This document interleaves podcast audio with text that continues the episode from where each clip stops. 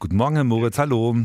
Einen schönen guten Morgen, Herr Grote. Heute wollen wir über einen Mann sprechen, der hat ja wirklich alles gegeben und nahezu irgendwie alles erlebt und gemacht, was man als Mensch überhaupt so machen kann. Der war Schauspieler, Sänger, Sportminister, Philanthrop und Dauerinterviewpartner und, ah ja, Fußball hat er auch noch gespielt.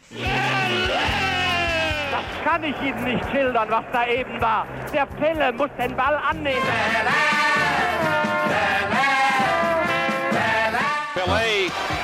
Is at his best. Uh, Oh. Ja, Pele oder Pelle, wie der Fachmann sagt, oder wie der ganz große Fachmann sagt, Pele Edson Arantes de Nascimento. Hm, Der feiert nämlich heute seinen 80. Geburtstag. oh, Und das jetzt klang sag- aber gut. Das bist du still? gut. Bist du still, Herr Moritz? Aber jetzt sagen Sie doch mal, lieber Herr Moritz, bei Ihnen liegt der 80. ja schon ein paar Jahre zurück und ich frage mich, wieso kann jetzt der eine stilvoll altern und Sie nicht? Hm?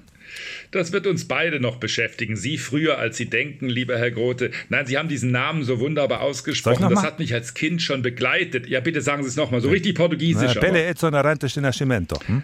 Sehr gut. Das habe ich als Kind immer geübt. Ich fand das sensationell, dass man so einen langen Namen haben kann und dann den ganz kurz machen kann. Das haben ja viele Brasilianer, Vava, Didi, Zico, viele gemacht. Das sollte man in Deutschland vielleicht auch einführen. Bastian Schweinsteiger hat das mit Basti ja versucht, aber gegen Pelé war in meiner Kindheit und Jugend nichts zu machen. Das war vielleicht der beste Fußballer der Welt, wenn ich das mal so plump sagen darf. Aber wir müssen mal über den Ruhestand von Fußballern jetzt sprechen. Ne? Ab Mitte 30 geht's ja meisten oder gehen die meisten Fußballer in Rente, spätestens so. Aber jetzt so 30, 40 Jahre Rente, was willst du da machen außer Sportwagen kaputt fahren? schwierig, schwierig, wenn sie einmal berühmt waren. Sie haben es ja angedeutet. Pelé hat ja auch manche Kurve gerade noch zu bekommen. Er hatte Geldprobleme, musste dann zu Cosmos New York. Sie haben den Sportminister erwähnt, finanzielle Unregelmäßigkeiten, private Unregelmäßigkeiten. Er hat die Kurve, glaube ich, ganz gut noch hinbekommen. Das schaffen nicht alle. Wir haben ja in Deutschland ein anderes Beispiel, Franz Beckenbauer, der fast gleichzeitig mit ihm gespielt hat, auch in New York mit ihm gespielt hat. Der hat das nicht so gut hinbekommen. Es gibt ja auch nicht so viele Möglichkeiten. Man kann sofort Trainer werden. Das ist eine Möglichkeit. Dann hat man Beschäftigung bis 60, bis 70. Otto Rehagel ist vielleicht das Musterbeispiel. Ein Junge der Bundesliga, viele Spiele und dann sofort erfolgreicher Trainer geworden.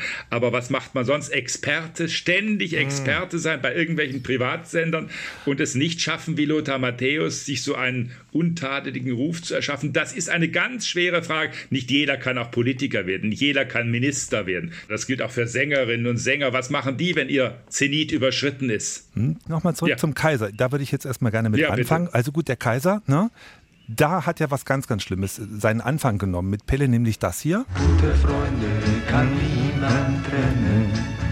Gute Freunde sind nie allein. So, und jetzt mal eine Theorie. Ohne Pele, den Sänger, Ja. kein singender Kaiser, oder? Ja, vielleicht, aber das war ja damals in Deutschland Mode. Beckenbauer ist ja kein Einzelfall gewesen. Das waren schlimme Zeiten in Deutschland, wenn die Leute immer sagen, es sei früher alles besser gewesen. Das ist ein Beleg dafür. Gerd Müller hat gesungen, Norbert Niekbuhr hat gesungen, die Krämers Zwillinge hat gesungen. Einer schlimmer als der andere. Der einzige, der wirklich singen konnte, war mein Lieblingstorwart Peter Radenkovic von 1860 München. Bin ich Radi, bin ich König. Der konnte singen. Beckenbauer, nun keine einzige Zeile konnte er richtig vom Blatt ablesen. Aber das war schon zu Spielzeiten. Das war nicht nach der großen Zeit, sondern man hat sich da auch noch versucht, ein Geld zu verdienen, indem man Suppenwerbung gemacht hat oder eben gesungen hat.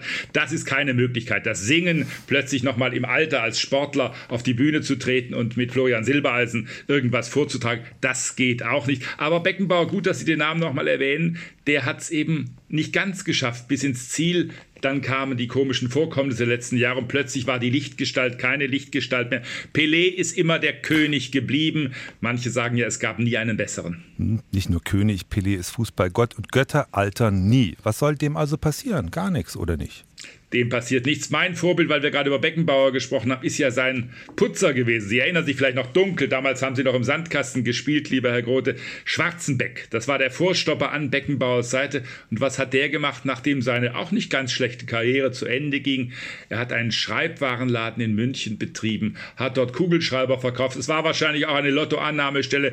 Der hat es gut hinbekommen. Da sollte sich Lothar Matthäus vielleicht ein Beispiel dran nehmen. Ich finde, der könnte auch gut nochmal ein Schreibwarengeschäft betreiben irgendwo. Das fände ich eine ganz gute Idee. Dann muss ich Lothar Matthäus nicht mehr anhören. Und über die Frage, lieber Herr Grote, was Sie machen, wenn Ihre Karriere zu Ende geht, darüber sprechen wir vielleicht ein andermal. Die Welt mit Moritz und Rainer Moritz. Was für einen Sportwagen nochmal fürs Alter wollten Sie kaufen zum Kaputtfahren? Hm? Tschüss. Ente, tschüss.